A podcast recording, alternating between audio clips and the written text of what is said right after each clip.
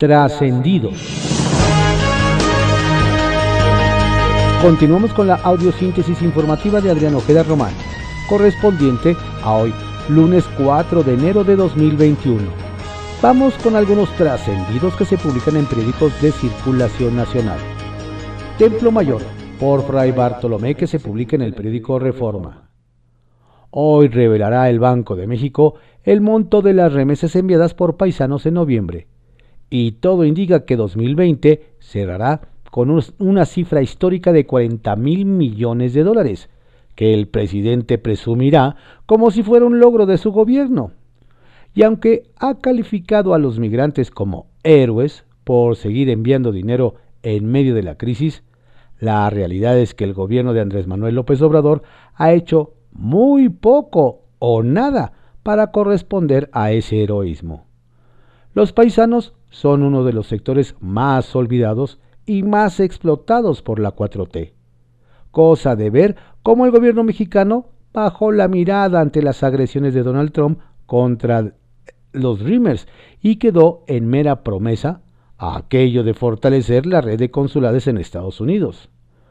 Para colmo, al frente del Instituto de los Mexicanos en el Exterior se nombró a un improvisado, uno más, pues se trata de un ingeniero en computación, Luis Gutiérrez Reyes, que no tiene la menor experiencia en el tema. Y ahora, además, se designa a un novato en diplomacia como embajador ante Washington. Vaya manera del presidente de reconocer a los héroes. Para AMLO, una guirnalda de oliva. Para ellos, un discurso en la mañanera. Seguramente en la SEP se están preparando con todo esmero para el regreso, pero no a clases, sino para el regreso del Baester Gordillo. Pocos lo recuerdan, pero la profesora Gordillo fue una importante aliada, aliada a la profesora Delfina Gómez, cuando ésta contendió por la gubernatura del Estado de México. Como candidata de Morena recibió el respaldo de las redes sociales progresistas, el membrete bajo el que se refugiaron los operadores de Gordillo luego de su caída como lideresa del CENTE. No es casualidad que ante las críticas por el nombramiento de Gómez en la CEP, uno de los primeros que salió a defenderla fue Fernando González Sánchez, operador y yerno de, exacto, Elba Ester Gordillo. Nadie duda ni tantito que la productora Berta Navarro merece el Premio Nacional de las Artes. Lo que ensucia su galardón es que haya sido por una gandalle de Alejandra Fraustro. La titular de Cultura pasó por encima del jurado calificador del premio y ordenó, no más por sus pistolas, que se le diera también a Navarro. El argumento fue que no había mujeres entre las ganadoras, pero en lugar de corregir la normatividad establecida que haya paridad en los premios, mujer y hombre por cada categoría, Frausto decidió imponerlo a la mala. No es la primera vez que Frausto se comporta como cacique cultural, pues hace apenas una semana se reveló que su equipo trabajaba para desactivar colectivos culturales en lugar de buscar cómo apoyarlos. Hasta ahora, el mayor éxito de Alejandra Frausto ha sido la puesta en escena de Cultura se muda a Tlaxcala. Una farsa que Ionesco, el del Teatro del Absurdo, hubiera enviado. Circuito Interior, que se publica en el periódico Reforma. En los hospitales COVID pertenecientes a la Secretaría de Salud de la Ciudad de México están que no los calienta ni el sol, y no precisamente por las bajas temperaturas con las que arrancó el año cuentan que mientras los internamientos de casos graves por coronavirus aumentaron en estas dos semanas, los medicamentos llegaron más racionados. Quienes se encargan de la administración de las dosis esperan que todo haya sido un desajuste y que se resuelva pronto, pues nada los estruja más que llegar al punto de decir para quien alcance y para quien, ouch, no el Instituto Electoral de la Ciudad de México desarrollará una aplicación para que la larguísima pandemia no frene los ejercicios de participación ciudadana. el anuncio sería motivo de aplauso y redoble de no ser porque llega un poquito tarde. Desde el año pasado diversas voces propusieron primero y exigieron después buscar ciberalternativas para no tener que frenar el presupuesto participativo como al final pasó. Vaya que los consejeros se tomaron su tiempo para entender que por ahí iba la cosa. Bajo reserva, que se publica en el periódico El Universal. ¿En dónde anda López Gatel? Ayer circuló en redes sociales una fotografía del subsecretario de Prevención y Promoción de la Salud, Hugo López Gatel Ramírez, en un restaurante presuntamente ubicado en la playa de Cipolite, Oaxaca. Fue el pasado 29 de diciembre la última aparición del funcionario durante el pulso de salud. Después del 31 de diciembre, el periodista Salvador García Soto mostró una fotografía en la que se veía al subsecretario en un avión comercial hablando por teléfono y sin cubrebocas. Sin embargo, la dependencia federal, encabezada por Jorge Alcocer Varela, no hizo ninguna declaración. Hasta anoche, el gobierno seguía sin dar explicaciones. El que calla otorga. ¿Con qué cara el funcionario le pide a los mexicanos que se queden en casa si él mismo anda de paseo en la playa? Y si no es así, ¿en dónde anda López Gatel? Una explicación es necesaria. Ebrard ante los diplomáticos. Desde la Cancillería nos comentan que no tienen de qué preocuparse los diplomáticos que estaban inconformes de que no podrían comunicarse con el secretario Marcelo Ebrard en la reunión virtual de embajadores y cónsules de México acreditados en el exterior, en cuyo discurso de apertura se prevé que congregue a 250 embajadores y cónsules y funcionarios de oficinas centrales. El canciller estará, nos dicen, en conferencia virtual regional que serán el espacio donde se dará, el diálogo. Quien quiera decir algo podrá hacerlo, nos dicen. Las primeras medidas de Arriola.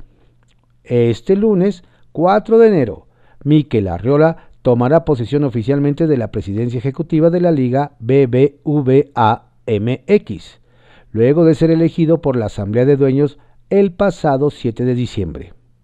El nuevo capitán de la Liga Mexicana de Fútbol comenzará su gestión visitando a los 18 clubes para escuchar sus necesidades y luego trazar la hoja de ruta de los cambios que necesita el balompié nacional. El exdirector del IMSS y extitular de COFEPRIS nos dicen sabe muy bien cuáles deben ser los protocolos, los necesarios para rescatar la actividad económica sin arriesgar demasiado. Ni los ven ni los oyen.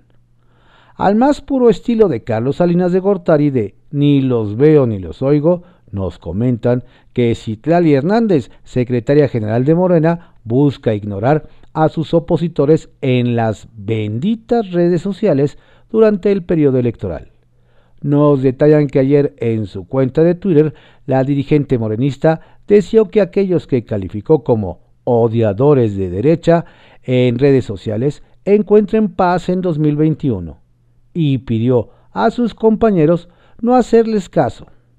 Por nuestra parte, subamos el nivel de debate y argumentemos. ¿Elevar el debate es ignorar? Kiosco que se publique en el periódico El Universal. Tortilla Gate. Edil se estrena con multa por robarse la luz. Nos cuentan que quien quedó en evidencia fue Armando Mera Holguín, del PT, alcalde de Progreso de Obregón en el estado de Hidalgo, luego de que la CFE le levantó una multa de 80 mil pesos, nada más y nada menos que por robarse la energía eléctrica.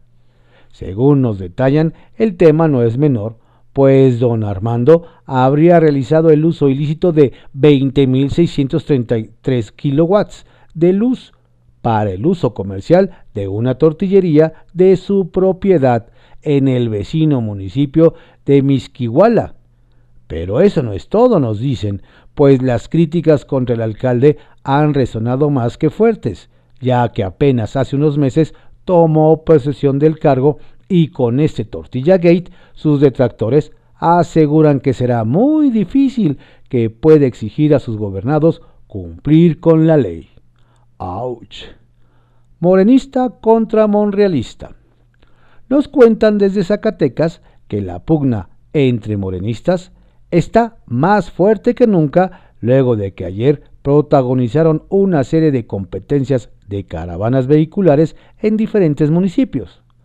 Por un lado nos dicen estuvieron los miembros del Frente Popular de Lucha por Zacatecas, que comanda el senador José Narro, así como integrantes de otras organizaciones y de la dirigencia estatal de Morena que se manifestaron contra la imposición de David Monreal Ávila como candidato a la gobernatura al portar consignas de Morena sí, Monreales no.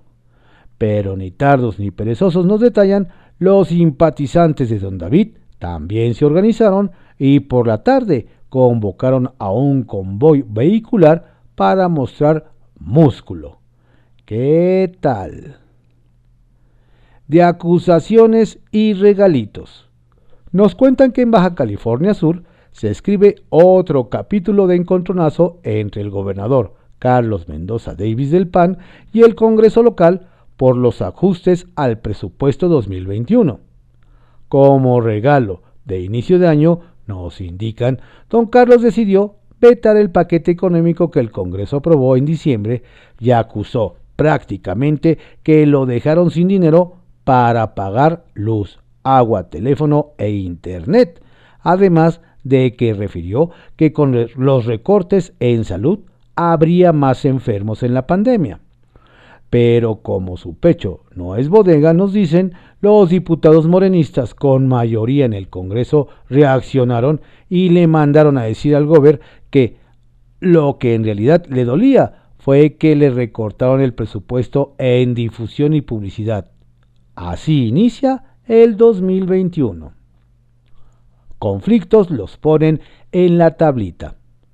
La cúpula morenista en Veracruz nos aseguran, anda muy preocupada por la pelea interna que inicia en torno a la candidatura a la presidencia municipal de Jalapa, pues desde el altiplano detectaron que todos los líderes de grupos morenistas en el estado ya tienen a su aspirante a la capital y por ello mantienen una lucha encarnizada en la que apuestan por ser la mejor cara ante el desastre que ha dejado en esa tierra el actual alcalde, el morenista Hipólito Rodríguez.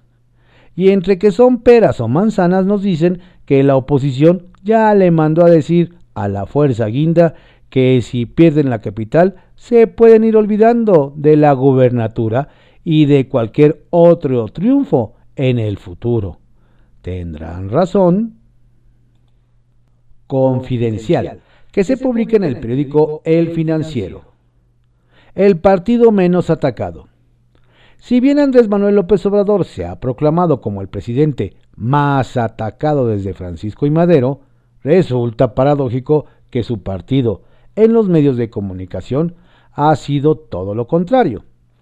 De acuerdo con el monitoreo de noticiarios de precampañas electorales 2020-2021, realizado por la Universidad Nacional Autónoma de México para el Instituto Nacional Electoral INE, los partidos con más valoraciones negativas fueron el PAN, PRI y PRD, mientras que Morena tuvo más valoraciones positivas.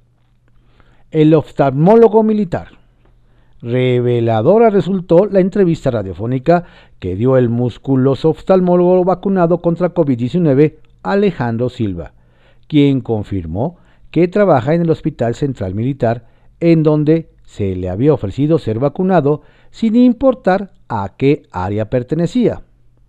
Más allá de lo viral que se volvió el caso, se trata de una raya más al tigre en los puestos de vacunación a cargo de autoridades castrenses como la de director del Centro Médico Adolfo López Mateos, José Rogel Romero, vacunado en el Hospital Militar de Santa María Rayón con todo y familia. Legislación inoportuna. Aun cuando la Ciudad de México inicia 2021 con semáforo rojo, el gobierno de Claudia Sheinbaum se negó a posponer la prohibición ya vigente de los productos plásticos de un solo uso, tales como vasos, charolas y cubiertos, entre otros.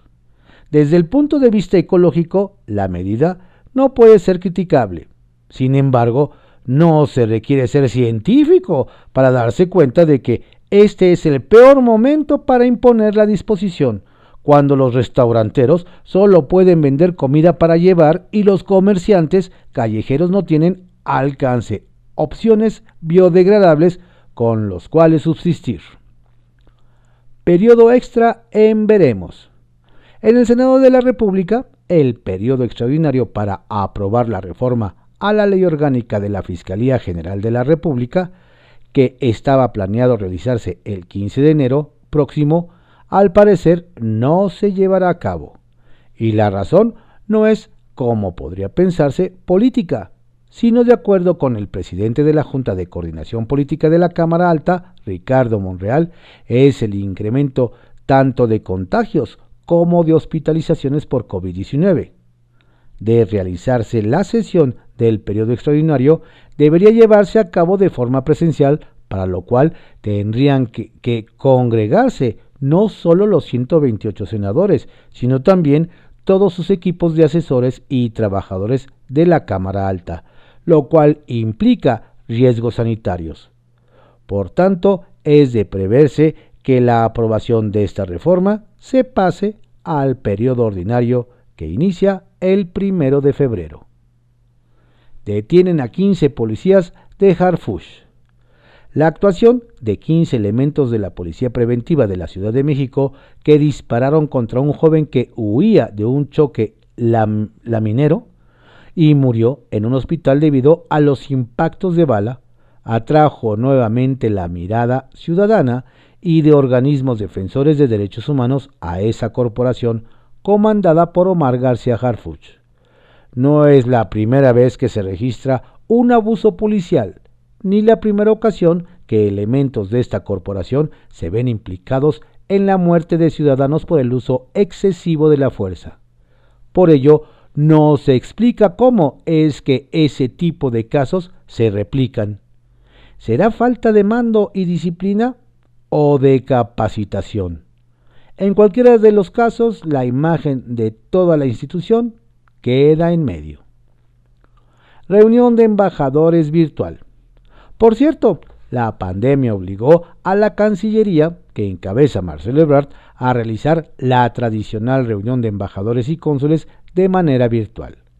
El encuentro que arrancará este lunes 4 y concluirá el viernes 8 de enero congregará vía remota a representantes de embajadas, consulados y misiones diplomáticas mexicanas acreditadas en el extranjero, quienes escucharán y sostendrán un diálogo sobre la acción en política exterior de parte del canciller Ebrard. La reunión de embajadores y cónsules se efectuará cada año se efectúa cada año desde que se estableció en 1989. Trascendió, que se publica en el periódico Milenio. Trascendió que ayer fue un día con muchas novedades en Estados Unidos para ser el primer domingo del año, con la demócrata Nancy Pelosi reelegida como lideresa de la Cámara de Representantes. La divulgación de presiones de Donald Trump a un funcionario de Georgia a fin de revocar el triunfo de Joe Biden y la publicación de una insólita carta de 10 ex jefes del Pentágono, entre ellos Dick Cheney y Donald Rumsfeld, en la que llaman a una transición de poder pacífica y que las Fuerzas Armadas no jueguen un papel que contravenga la Constitución. Trascendió que el senador Cristóbal Arias no se quedará con los brazos cruzados después de que Mario Delgado, dirigente nacional de Morena, alzó la mano a Raúl Morón como candidato a gobernador en Michoacán y ya está en pláticas con un partido emergente para ser su abanderado, aprovechando las mediciones favorables que traía a finales de año. Pero sin dar la espalda, aclaró anoche al presidente y a la 4T. Por cierto, otro senador, Martí Batres, jura que no anda metido en los procesos internos morenos, sobre los que ya habló en su momento, y comienza el año centrado en promover las reformas profundas de la Cuarta Transformación. Trascendió que la Fiscalía Especializada en el Combate a Delitos Electorales, encabezado por José Agustín Ortiz Pinchetti, firmó a lo largo de 2020 convenio con diversas autoridades federales y estatales que se comprometieron a facilitar todo tipo de apoyo hacia la elección intermedia. Todo está listo para esa prueba, aseguran en la Fiscalía General de la República. Trascendió que conocedor del tema sanitario, debido a su paso por el Seguro Social y la COFEPRIS, Miquel Arriola privilegiará el tema de los protocolos para evitar contagios en el arranque de su gestión como presidente ejecutivo de la Liga MX de Fútbol, cargo que ocupa a partir de hoy y que contempla una visita a los 18 clubes para escuchar sus necesidades. Los objetivos son estabilizar y mejorar la economía de equipos y jugadores, y después echar a andar un plan para ser más rentables, transparentes y competitivos. Pepe Grillo, que se publica en el periódico La Crónica. Popular pero vulnerable. ¿La 4T llegará a Guerrero o se descargará en la pera? Quien tomó la decisión de darle a Félix Salgado Macedonio la candidatura de Morena para el gobierno de Guerrero debe estar desconcertado. Causó malestar incluso ira dentro de Morena y satisfacción en la oposición. Los aspirantes desplazados sostienen que el toro sin cerca dobló al operador Mario Delgado quien se asustó al primer sombrerazo. La oposición está de plácemes. Félix es conocido, nadie lo niega, pero su carrera está plagada de episodios negativos, algunos graves que lo hacen un rival vulnerable. La campaña en Guerrero será una pachanga de alto riesgo. Vienen para la entidad cumbias, peleas y tiroteos. Candidatura manchada. En Michoacán, Cristóbal Arias arrancó el año echando mano a sus cierros, como queriendo pelear. Se inconformó de manera pública con el destape que le dio la candidatura de Morena a la gubernatura a Raúl Morón no se anduvo con eufemismos, dijo, no respaldaré a quien resultó impuesto. Esa candidatura nace manchada con olor a fraude y condena a la derrota. Arias, cuya carrera política ha estado vinculada a la familia Cárdenas, dijo que además de Morena hay otros caminos para poder contender. La gente de Morón alienta a Cristóbal a buscarle por otro lado. En la entidad, Morena competirá solo, de manera que hay por ahí algunos partidos en busca de candidatos y no le vendría mal un candidato que ganó en los últimos meses todas las encuestas, excepto la encuesta palomeada en Palacio Nacional. Nueva adversaria. La distancia entre el presidente López Obrador y la familia Yáñez Centeno, que alguna vez fueron uña y mugre, es cada día más grande de la antigua fraternidad no está quedando nada. Se acerca, dicen, al rompimiento definitivo. César Yáñez es todavía coordinador general de política y gobierno de la presidencia y fue por años, en los tiempos difíciles, el encargado de la comunicación social de López Obrador. Pero las cosas cambiaron y dos mujeres cercanas de César se han revelado a la 4T. Su esposa, Dulce María Silva, que aspiraba a ser candidata a gobernadora por Morena en Tlaxcala, dijo que hubo una decisión popular, no una encuesta. En Colima, la diputada Claudia Yáñez, hermana de César, fue más lejos. Dijo que la supuesta encuesta fue una farsa, renunció a su militancia en Morena y se pasó a la oposición. Ya es adversaria formal de la 4T las dos crisis. El país arranca el 2021 con dos desafíos monumentales, el de la salud derivado de la pandemia de COVID-19 y el de la actividad económica que sufrió un golpe devastador el año pasado. El gobierno federal trata de ponerle buena cara al mal tiempo. Ve el vaso medio lleno, para generar una inercia positiva que dure todo el año. La idea es irse tendido los tres primeros meses. Hay futuro, pues. El presidente López Obrador hizo el compromiso de que para finales de marzo ya estarán vacunados todos los mexicanos mayores de 60 años. Son 16 millones de personas, que es un número inmenso. Cumplir la promesa requerirá de un mega operativo logístico impecable. Un año cuesta arriba, así que el optimismo es bienvenido. Sacapuntas, que se publica en El Heraldo de México. Aceleran el paso. Aunque nos dicen que todavía faltan algunas semanas para que tome el control de la SEP, la maestra Delfina Gómez ya inició los primeros acercamientos a la secretaría que dirigirá en el momento en que su actual titular Esteban Moctezuma Barragán se vaya de embajador de México en Estados Unidos. La idea, nos comentan, es ganarle tiempo al tiempo.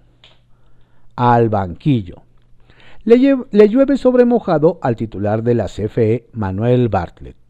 El PAN en el Senado de la República pidió su comparecencia para que explique lo sucedido con el apagón de fin de año, mientras el gobierno de Tamaulipas anunció que emprenderá acciones legales en su contra por justificar el apagón con documentos falsos. Otro caso. Y a propósito de la Cámara Alta, ayer se dio a conocer que el senador Manuel Velasco dio positivo a COVID-19. Nos dicen, sin embargo, que el coordinador de la bancada del Partido Verde se encuentra en su casa dando seguimiento a las indicaciones médicas, sin perder de vista sus labores parlamentarias a distancia, al tiempo que hace un llamado a la población para redoblar cuidados frente a la pandemia. Alianza en Michoacán. Una vez que Morena se inclinó, por Raúl Morón como subcandidato a la gubernatura de Michoacán, el empresario Carlos Herrera se perfila como el abanderado de la alianza PRD PAN y PRI. El dos veces alcalde de Zitácoro ya aceptó la nominación de las dos primeras fuerzas políticas y se prevé que en los próximos días se, se concrete la del tricolor. Se queda quien tuvo que conformarse con la reelección en Acapulco es la alcaldesa Adela Román. Se le vio muy seguido en la Ciudad de México buscando apoyos. Su intención era ir por la candidatura al gobierno de Guerrero, pero se quedó con las ganas porque al final ganó Félix Salgado Macedonio. Ahora busca afianzar ese bastión de Morena y no restarle plazas a la 4T. Redes de Poder, que se publica en Reporte Índigo. Unidad en riesgo. Estos primeros días del año serán clave para la operación cicatriz al interior de Morena, después de algunos controvertidas designaciones en las candidaturas de estados como Guerrero, Michoacán y Sinaloa. Tanto Mario Delgado como Citlali Hernández, así como algunos operadores del CEN, tendrán que hacer frente a algunos aspirantes y militantes muy molestos con las formas en cómo se dieron las definiciones en estas entidades. Desde la falta de claridad en las encuestas, supuestas imposiciones y hasta presuntos albazos a la hora de hacer los anuncios. Nos recuerdan que estos problemas ya se veían venir, tanto por lo peleado de los puestos como por el proceso margen que tuvo la nueva dirigencia para operar después de un proceso interno para la renovación muy largo y desgastante. Ya hay hasta quienes andan pronosticando que algún precandidato podría buscar nuevos horizontes partidistas. Poca claridad en candidaturas. Morena en la Ciudad de México no ha definido ningún precandidato pese a que ya se van a cumplir dos semanas de que iniciaron las precampañas para las elecciones de 2021. Uno de los motivos, dicen, son las diferencias entre el grupo parlamentario y las fracciones del partido en la ciudad.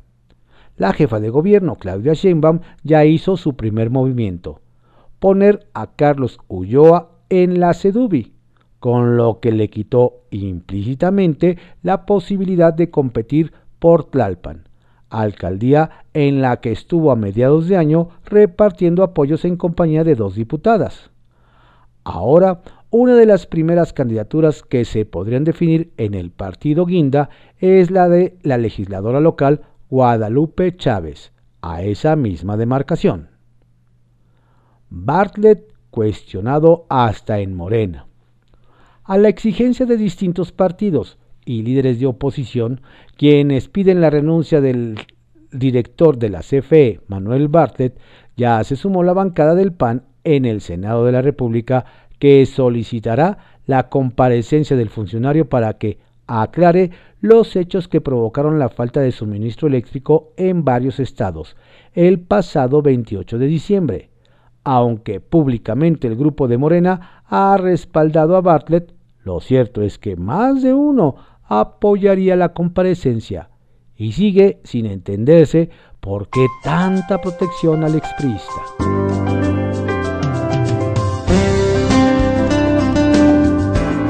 Estos fueron algunos trascendidos que se publican en periódicos de circulación nacional en la audiosíntesis informativa de Adrián Ojeda Román, correspondiente a hoy lunes 4 de enero de 2021.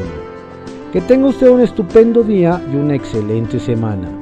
Por favor cuídese mucho si no tiene a qué salir, quédese en casa. Si tiene que hacerlo, hágalo con todas las medidas sanitarias pertinentes.